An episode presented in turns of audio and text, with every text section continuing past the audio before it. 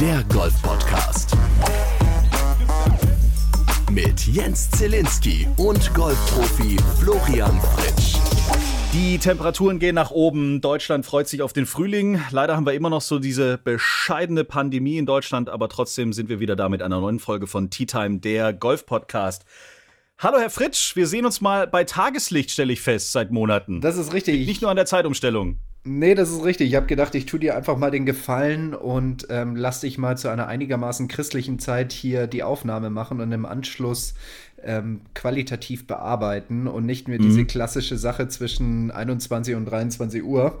Und ähm, du darfst ruhig Danke sagen, ich habe nichts dagegen. Ich sag lieber die Wahrheit. Es liegt wahrscheinlich gar nicht an deinem Zeitmanagement. Du hättest es gerne wieder um 20.30 Uhr oder 21.30 Uhr gemacht. Es liegt an unserem Gast, würde ich jetzt eher mal tippen. Aber da muss er selber was dazu sagen. Wir begrüßen in Tea Time, der Golf-Podcast, Christian Schunk. Hallo Christian. Hallo, Servus in die Runde. Jetzt müssen wir erstmal kurz sagen, wer Christian ist. Wenn ich alles richtig recherchiert habe, Christian, bist du der stellvertretende Geschäftsführer der Deutschen Golfsport GmbH. Richtig. Gut recherchiert. Was ist denn das für ein Laden? Oh, da muss ich jetzt länger ausrollen. Nein, ich will es ganz kurz fassen. Äh, Deutsche Golfsport GmbH, wir sind die Vermarktungstochter des Deutschen Golfverbandes und agieren quasi so ein bisschen als, als Bindeglied zwischen Verband und Wirtschaft, um es mal ganz kurz auf den Punkt zu bringen. Und woher kam das Bedürfnis, so, so, eine, so, so diese Tochter zu gründen? Sag ich mal, zum einen steuerrechtliche Aspekte. Deutsche Golfverband E.V. als eingetragener Verband darf eben wirtschaftlich nicht tätig werden. Und das, sage ich mal, das formal-juristische an sich. Und äh, weitere Hintergrund ist letztlich auch einfach der, ähm, dass man natürlich als Unternehmen auch nicht direkt mit dem Verband immer sprechen will und man quasi jemanden dazwischen braucht als, als Mittler der, der Interessen. Das heißt, welche bekannten Events sind jetzt bei euch quasi angedockt, damit unsere HörerInnen da mal so ein bisschen reinkommen? Also machen relativ viel von, von der Markt, Vermarktung wirklich des Deutschen Golfverbandes logischerweise. Dann eben der Deutschen Golfliga, presented by All for Golf. Da hört man dann schon direkt den Vermarktungsaspekt mit drin. Und dann sind wir auch letztlich ähm, am Markt einfach ähm, tätig als ganz klassischer äh, Organisator von Golfveranstaltungen. Also Audi Quattro Cup zu nennen, DK Golf Cup zum Beispiel. Das sind so Turnierserien, die wir auch mit organisieren für Wirtschaftsunternehmen. Und man muss das jetzt so nennen. Deutsche Golfliga presented by All for Golf ist natürlich immer der Wunsch des Vermarkters, logischerweise. Und äh, das, das betrifft auch andere Turniere und dergleichen, logisch. Das ist immer der Wunsch des Vermarkters. Man weiß natürlich, dass es oftmals abgekürzt wird und man ganz schnell bei, bei DGL äh, landet an, an sich. Aber klar, Deutsche Golfliga, Present by All for Golf, wäre uns das aller, allerliebste natürlich. Ja, also was mir gefällt, vor allem auch in der neuen Webseite, dass ihr diese Archive drin habt mit den Ergebnissen bis 2013 zurück. Und ich ziehe das tatsächlich öfters mal heran, um irgendwelche Dinge auszuwerten, die ich dann für meine Mannschaften brauche, um denen einfach mal so eine Idee zu geben, okay, ihr vom Spielervermögen seid ungefähr dort und dort einzuordnen, damit die halt in ihrer Selbstreflexion das ein bisschen akkurater hinkriegen. Deswegen Deswegen finde ich das eigentlich ganz cool. Ähm, wir dürfen ja auch, also mit wir meine ich ja wir Playing Pros seit 2015, wenn ich mich richtig erinnere, vor allem ich. Ähm, mit meinem Alter, da gab es ja irgendwann mal diese Bedingungen mit mindestens drei Jahre für den Golfclub gespielt haben als Amateur, äh, Playing Pro im Status und nicht älter als 25. Dieses 25 wurde ja gekippt, deswegen durfte ich dann auch äh, irgendwann mal wieder für die DGL spielen. Ähm, war das eine Idee vom DGV oder kam das jetzt auch von dir aus der DGS? Nee, ich glaube, das war wirklich zusammen an, sich. Saßen wir da an einem Tisch und haben auch gesagt, dieses, äh, diese komplette Trennung zwischen Profis und Amateuren, die muss in der Liga nicht sein. Wir haben aber dort auch von Anfang an mit der Ruhr-Universität Bochum zusammengearbeitet. Ui. Ja, er hört sich jetzt hochtrabend an. Ähm, letztlich war es aber auch total hilfreich. Also die kennen sich einfach in der Konstruktion von Ligen aus und haben eigentlich auch so ein paar Negativbeispiele benannt. Ich, ein klassisches Beispiel ist die Tennis-Bundesliga. Dort hat man immer das Problem, dass sich der einzelne Club gar nicht mit den Spielern, die für einen antreten, identifizieren können, weil die niemals dort als ja, Nachwuchstalent irgendwas mit diesem Club zu tun hatten. Und deswegen hat man von Anfang an diese, sag ich mal, Hürden auch ein bisschen eingebaut. Also sprich, ein, ein Golf Pro muss vorher drei Jahre in dem Golfclub selbst, selbst als Amateur gespielt haben. und, und, und. Und wir haben es halt auch reduziert auf einen Pro, damit dieses, ich nenne es mal auch Einkaufen auf lange Sicht von, von Golf-Pros dadurch verhindert worden ist. Also wir haben so, so ein paar Schritte wohl bedacht an, an sich äh, gewählt, um, um die Liga auch langfristig erfolgreich zu machen, ähm, um dann nichts aufholen zu müssen im Verhältnis jetzt, sag ich mal, zu anderen Sportarten wie eben Tennis. Jens, was hältst du davon, wenn ich in der DGL spiele? Cool oder doof? Äh, ich fände es cool. Ich finde es grundsätzlich gut, wenn du, wenn du unterwegs bist und äh, richtig unter Wettkampfbedingungen da, da Gas gibst. Ich hätte da überhaupt genau, nichts dagegen.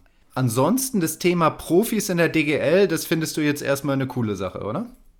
Ich fände es grundsätzlich gut, oder ich finde es grundsätzlich gut, wenn man den Golfsport attraktiv gestaltet. Und deswegen glaube ich, kann das auch bei Zuschauern, und das gehört ja auch dazu irgendwo, ist vielleicht aus vermarkter Sicht auch nicht ganz unwichtig, ähm, da noch ein bisschen einen größeren Zuspruch erhalten. Und wenn die Cracks unterwegs sind, kannst du über die Cracks natürlich viel mehr Werbung dafür auch machen. Dementsprechend kommen vielleicht, wenn sie dürfen, mehr Zuschauer auf den Platz. Dementsprechend kannst du vielleicht auch Menschen erreichen, die mit dem Golfsport gar nichts zu tun haben. Dementsprechend könnte es dem ganzen Golfsport gut tun. Also ja, von mir ein Ja. Das ist richtig, ja. Die ein paar Gegenargumente, die ich bis jetzt gehört habe, ist, dass es heißt, naja, die Pros würden die komplette Wettbewerbsgeschichte verzerren, weil sie so viel besser sind als alle anderen, ja. Aber ähm, ist es wirklich so? Also klar, die Erfahrung bringst du mit, logisch, aber mhm. Ich meine, wenn ein Max Kiefer abschlägt, was ich jetzt in den letzten Jahren hier und da immer mal wieder gelesen habe, das kommt dann plötzlich natürlich mehr in der Zeitung, glaube ich, oder mehr in den Medien aber hat deswegen sein Club plötzlich die deutsche Meisterschaft geholt? Weiß ich nicht. Müssen wir mal Christian fragen. Für, für uns, sage ich mal, war, war, war der Max auch du hast gerade angesprochen, Jens, eigentlich ein riesen äh, Positivbeispiel dafür. Wir waren im, im Kölner Golfclub, hatten wir damals dann das Final Four. Und, und dort hatten wir das erste Mal dann wirklich auch über 5000 Zuschauer, muss man auch sagen. Und das ist natürlich ein Riesenunterschied. Und deshalb, weil einfach Max für Hubelrad angetreten ist, Hubelrad, Düsseldorf, Köln, unmittelbare Umgebung und, und, und. Und schwuppdiwupps sind da Tausende von Zuschauern, die vormals für, für ein Amateurturnier jetzt undenkbar waren. Ich meine, der Flo wird sich auch noch erkennen, äh, dran, dran zurückerinnern, als wir in, in Bazzaro äh, über Jahre hinweg jedes Jahr dort gespielt hatten, erfolgreich gespielt haben, bloß einfach unter Ausschluss der Öffentlichkeit. Wir waren alleine, mehr oder weniger. Das hat die deutsche das ist erste Bundesliga unserer Sportart. Absolut. Und, und das hat sich komplett geändert, sage ich mal, ähm, durch die Konstruktion der deutschen Golfliga, durch die Bedeutung, durch die Möglichkeit, dass Profis daran teilnehmen können. Ähm, und das tut dann insgesamt dem, dem Sport gut, tut der Vermarktung gut und es bedingt ja auch einander dann am Schluss wieder. Ja. Aber zurück auf die Frage kurz eingehen zu wollen, macht es, also sind wir wirklich so viel besser? Ich finde, in Deutschland lassen wir uns zu schnell von irgendwelchen Titeln täuschen. Also nur weil jemand ein Playing Pro ist, bedeutet das nicht, dass er jetzt auf einmal von heute auf morgen, nur weil sein Status anders ist, 20 Schläge besser spielt. Also das geht nicht damit einher. Du kannst in Deutschland Playing Pro werden mit Handicap 0. So, und Handicap 0 ist was für ein Niveau im Sinne der Liga. Das ist ungefähr na, zweite Liga oder würde ich mal sagen, so zweite, ich weiß nicht, ob es Richtung dritte oder Richtung erste geht, aber es ist auf jeden Fall zweite Liga. Und ähm, da würde ich sagen, wenn man sich jetzt dann auch die Ergebnisse von einigen Kollegen anschaut, wir sind 106 Playing Pro Kollegen, dann ähm, bei den Pro Golf Tour Turnieren, dann würde ich jetzt nicht sagen, dass äh, die so viel besser sind als äh, die, sag ich mal, Spieler aus der ersten, zweiten und teilweise auch aus der dritten Liga. Wie kompliziert ist es denn, den Golfsport zu vermarkten, Christian? Oh, das ist eine schwierige Frage, muss man sagen. Schwieriger ähm, als die Vermarktung? Ja, und die, die Vermarktung selbst ist natürlich schwer in, in, in dem Sinne, muss man sagen, wenn es äh, darum geht, den wirklichen Sport zu vermarkten. Die, die Zielgruppe per se ist natürlich hochattraktiv für Unternehmen, da brauchen wir gar nicht drüber sprechen irgendwie.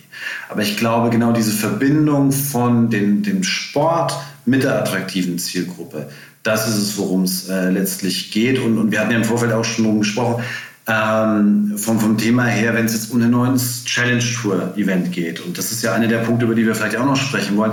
Da kommt genau dies beides zusammen.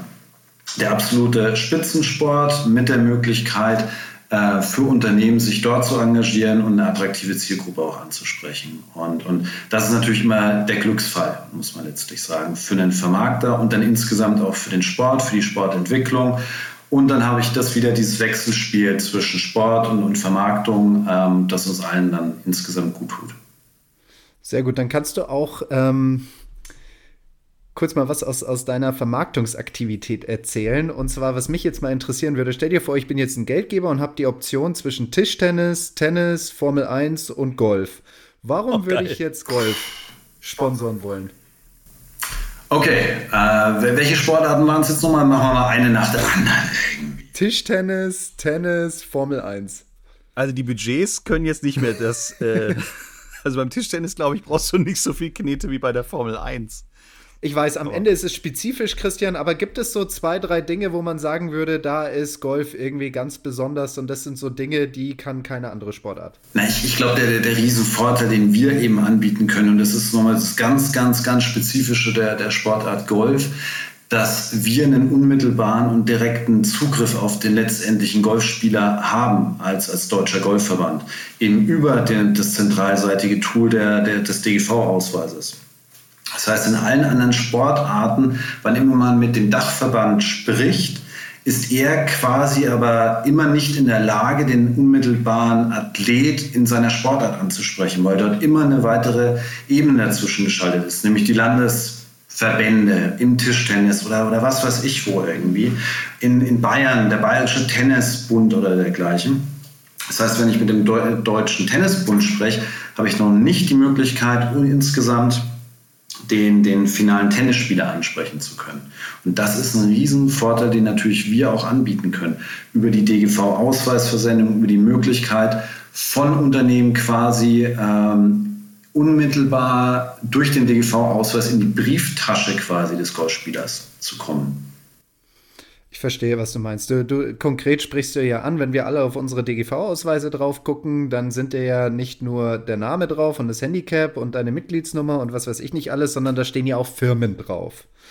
Und wenn dieser DGV-Ausweis verschickt wird, dann ist da auch nicht nur ähm, ein lieber Brief drin von unserem Herrn Präsidenten Dr. Kobold, sondern da sind ja auch noch andere Dinge mit drin. Und das ist so ein bisschen dieses Kommunikationstool, was du meinst, oder? Sag ich mal genau. Also das ist noch das klassischste Kommunikationstool, das man hat. Also ihr kennt ja jetzt mittlerweile auch schon den digitalen Ausweis an sich mit der Möglichkeit, sich zu registrieren.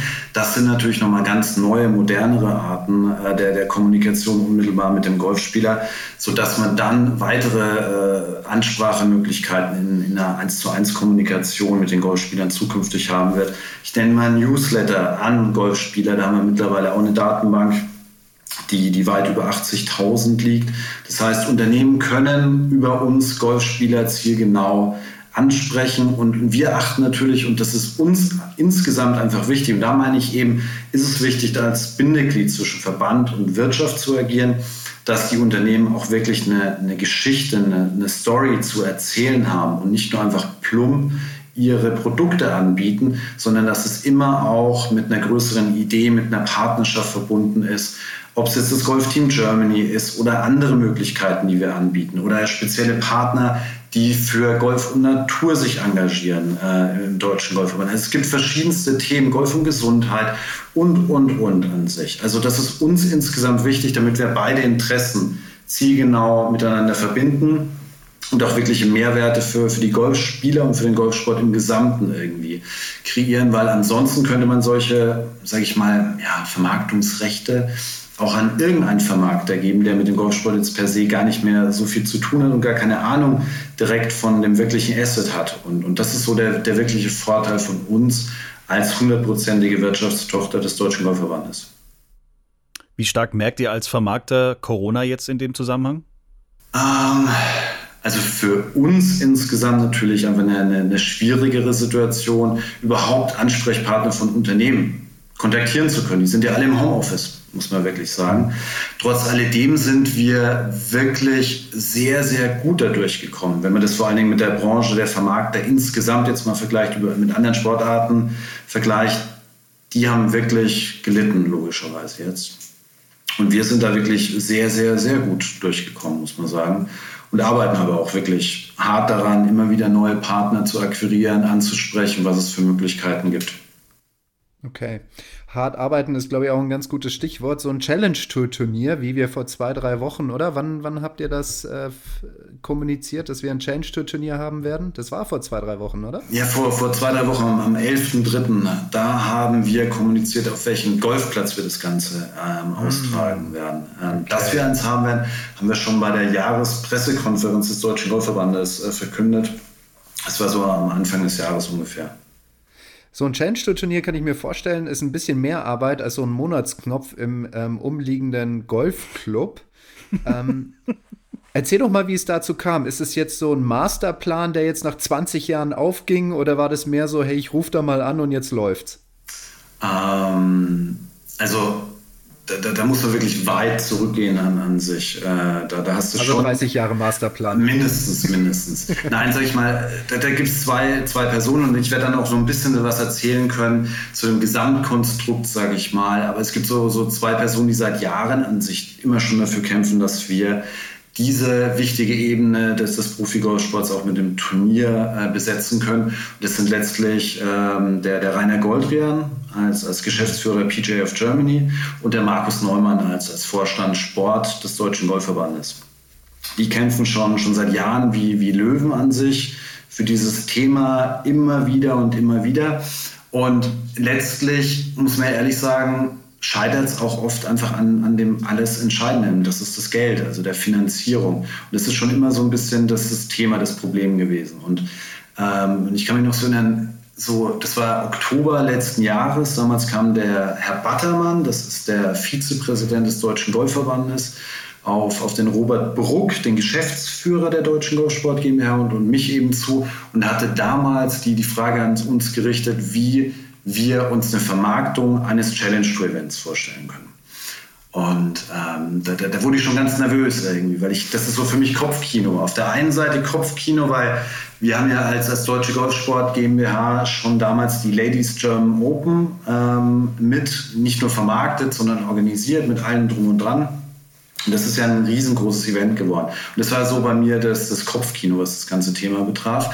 Auf der anderen Seite wusste ich aber auch, boah, da gab es schon so viele Anläufe. Das hat so oft irgendwie nicht, nicht funktioniert.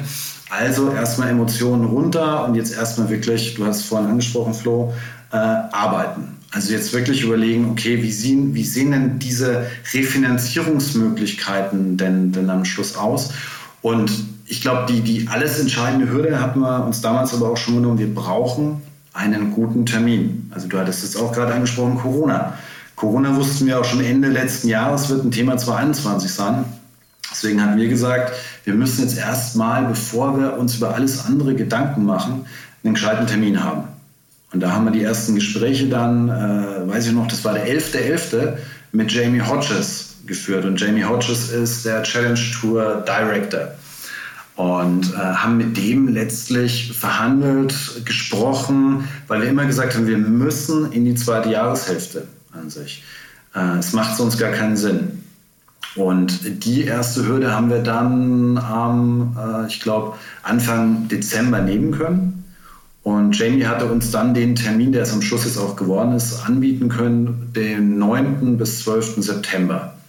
Und das ist für uns natürlich sehr, sehr gut, weil viel später ist auch nicht gut, muss man sagen, wenn du in Deutschland ein Turnier austragen willst. Spanien geht es, Italien, aber Deutschland wäre es noch später echt nicht gut. Und, und das ist die perfekte Kombination eigentlich gewesen. Und, und ist direkt nach den Clubmeisterschaften.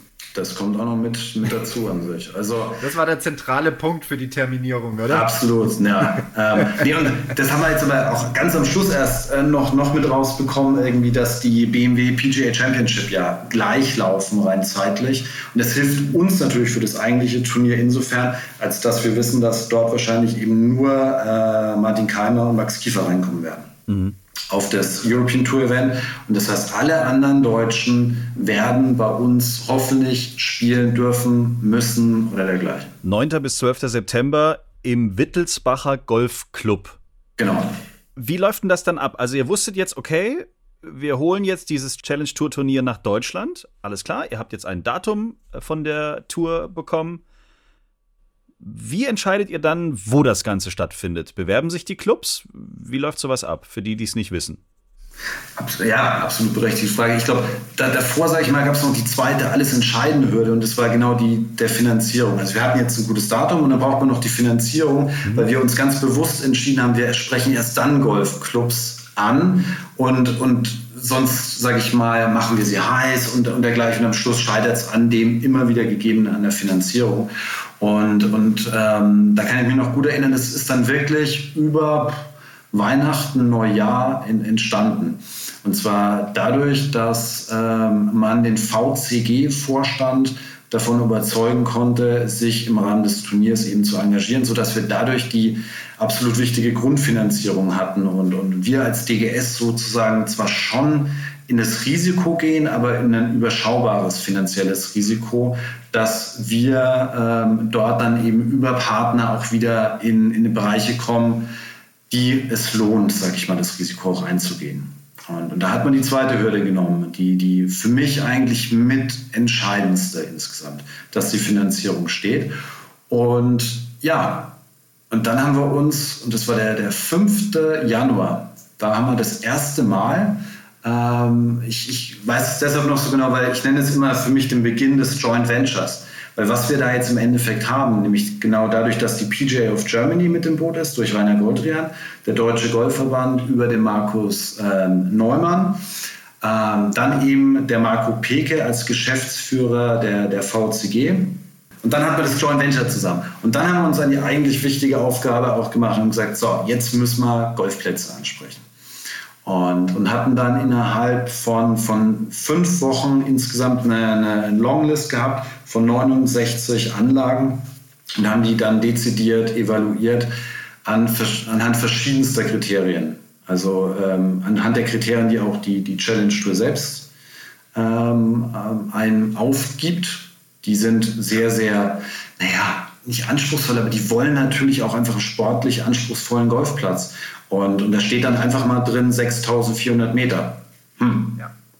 Äh, das, äh, das lässt schon mal viele Golfplätze daran scheitern. Da haben wir aber auch gesagt, gut, auch selbst wenn es jetzt ein Platz ist, der unter 6,4 hat, aber der gewisse Schwierigkeiten im Layout hat, dann wäre das auch noch alles in Ordnung. Es ist nicht immer ein K.O.-Kriterium.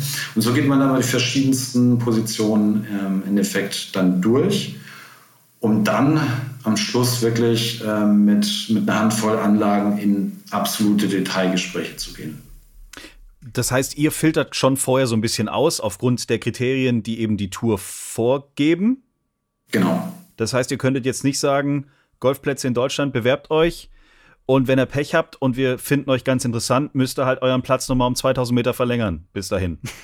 Genau, das, das, das will man ja jetzt auch niemandem zumuten, ja. sich dadurch ellenlange Ausschreibungsunterlagen durchwühlen zu müssen. Also da haben wir natürlich auch schon Verständnis dafür, welche Anlagen insgesamt äh, passen äh, könnten, welche die Kriterien erfüllen. Und es geht ja dann auch sehr, sehr tief hinein. Also ich nenne jetzt mal wirklich so etwas, wenn, wenn man an Zuschauer denkt, äh, Parkplatzmöglichkeiten und, und, und. Also auch da ähm, da kann man als Veranstalter sagen, gut, wir brauchen nicht unbedingt einen Acker, welcher unmittelbar in der, in der Umgebung liegt. Äh, wir, wir shutteln auch, aber es ist natürlich ein definitiv viel, viel größerer Aufwand. Und das muss halt alles mit, mit bedacht werden, bis hin zu einfach Räumlichkeiten. Also das Teilnehmerfeld, Flo wird es ja dezidiert wissen, 156 Spieler, ähm, die wollen durchgefüttert werden die ganze Woche. Ähm, und, und, und. Genau. Das heißt, mit Baucontainer will man ja auch nicht arbeiten, logischerweise, wenn der Golfplatz noch so schön ist. Das heißt, das Clubhaus muss auch entsprechend groß sein. Also da gibt es so viele Kriterien. Da will ich jetzt euch und, und die Zuhörer nicht alle mit, mit langweilen. Wir reden gleich weiter. Vorher kümmern wir uns aber auch um die musikalische Untermalung, denn die dürfen wir natürlich nicht vergessen. Tea Time. Die Players Playlist.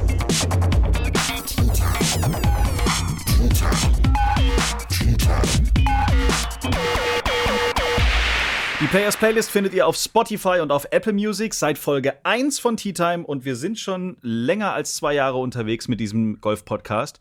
Bestücken wir diese Playlisten mit unseren aktuellen Lieblingssongs oder mit Songs, die uns im Golfleben auf irgendeine Art und Weise geholfen haben oder uns auch ins absolute Chaos gestürzt haben. Das kommt immer so ein bisschen auf die jeweilige Emotion zu dem jeweiligen Song an. Flo, ich fange mal mit dir an. was hast du dir denn zum Frühlings-Sommerstart ausgesucht? Sehr gerne. Und zwar ein Lied, das ich ab und zu mal gehört habe, um halt in die, in, in, in the mood zu kommen, wie wir sagen. Oha. Mal so aggressiv nach vorne zu spielen. Wir reden noch vom Golf? Von, ja, ja, wir reden noch vom Golf, keine Ist Angst. Wichtig. Ja, ja, alles gut. Und das Lied heißt We Own It von Two Chains und Wiz Khalifa. Oh. Viel Spaß beim Aufschreiben. Und wahrscheinlich kommt bei Schunki jetzt irgendwie so Mozart oder Beethoven, kann ich mir vorstellen, um das ein bisschen zu kontern. Nee, auch, auch, auch sehr, sehr klassisch eigentlich. Aber es ist dann uh, Smells Like Teen Spirit von Nirvana. Sehr cool. Mm, mm. Da ich ähm, jetzt so die Sonne genossen habe in den letzten äh, Stunden, hau ich die neue von Pink drauf. Cover Me in Sunshine. So der erste schöne kleine Sommerhit des Jahres 2021. Kann man äh, in diesen Zeiten, glaube ich, ganz gut gebrauchen. Christian, nochmal zurück zu dieser äh, Challenge-Tour, zu diesem Turnier. Ich sag's gerne nochmal, damit es jeder schon mal in seinen Kalender schreiben kann, sollte man dort auch als Zuschauer hindürfen. 9. bis 12. September im Wittelsbacher Golfclub. Wenn jetzt Bei unsere HörerInnen im Auto sitzen oder gerade zum Golfplatz fahren oder uns allgemein jetzt einfach gerade hören und jetzt denken so, hey, jetzt hat er doch gerade gesagt, er kann jede Hilfe irgendwie gebrauchen. Ich habe noch einen guten Rasenmäher zu Hause stehen oder äh, ich kann, was weiß ich was, Zettel verteilen auf dem Parkplatz. Ich weiß es ja nicht. Gibt es irgendwann in der Zukunft dann eine Seite, wo man sich als irgendwie Volontier oder sowas bewerben kann? Weil es ist ja schon dann ein relativ großes Turnier. Genau, also german-challenge.de. Das wird die Website sein, die wir gerade im Begriff sind aufzubauen. Also im Moment, wenn man dort drauf geht, äh, gibt es nur wirklich die absoluten Basisinformationen, also die Pressemitteilung, wann, wo, letztlich das, was wir besprochen haben, aber genau diese weiterführenden Geschichten, wie äh, wo kann man sich als Volunteer bewerben an, an sich und, und, und. Das wird dann nach und nach auf, auf die Website ähm, gestellt. Sucht ihr noch Sponsoren, um kurz noch den Kreis zu Ende zu bringen? Für, für uns war genau der, der 11.3. so ein bisschen der, der, der Startschuss. Also mit der Presse ähm, die wir hatten, der digitalen Pressekonferenz, wo wir dann den, den äh, Spielort mit Wittelsbacher Golfclub verkündet hatten, war für uns der Startschuss für die Akquise.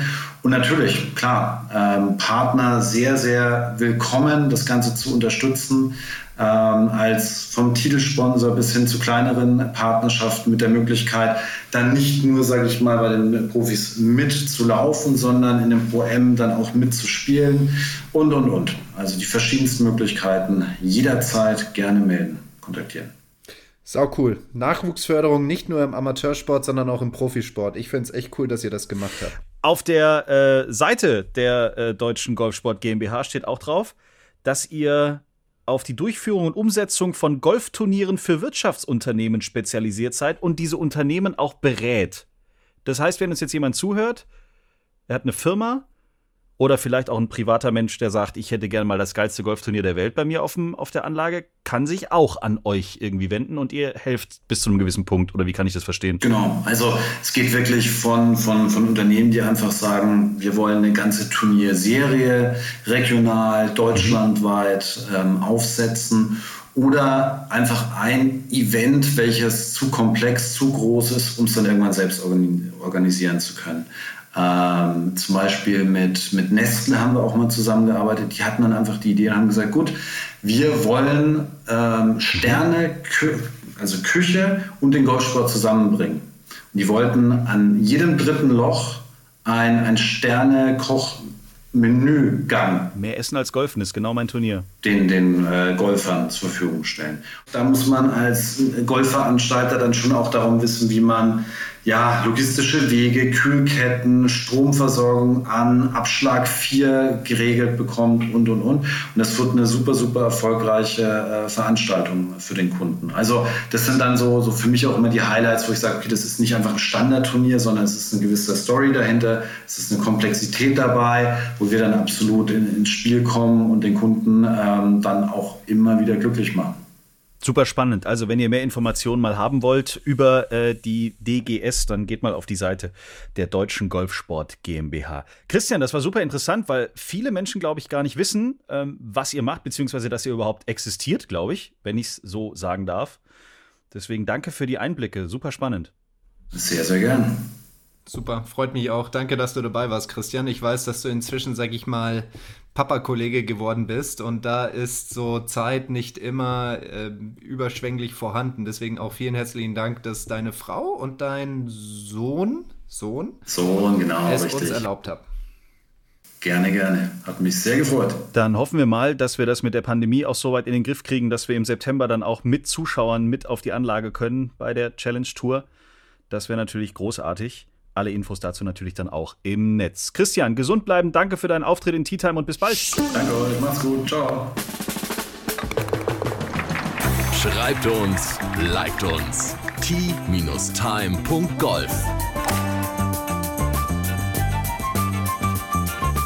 Tea Time, der Golf-Podcast. Auch auf Facebook und Instagram. Tea Time. Tea Time ist eine Produktion von Pot Ever. Infos und noch mehr spannende Podcasts gibt's auf potever.de.